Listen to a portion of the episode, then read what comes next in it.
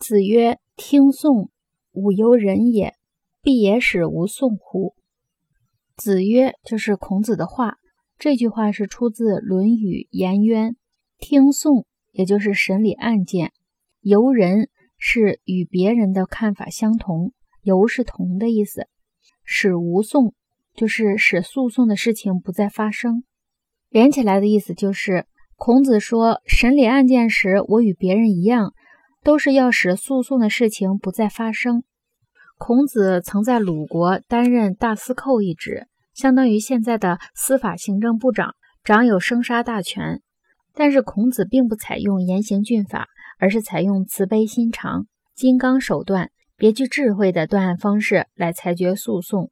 孔子审理诉讼时，力求让双方当事人都承认双方所陈述的事实情节并无虚构。而后，孔子据此来秉公裁决。这句话是说明法律的基础在于人有道德心，这是其仁政的思想。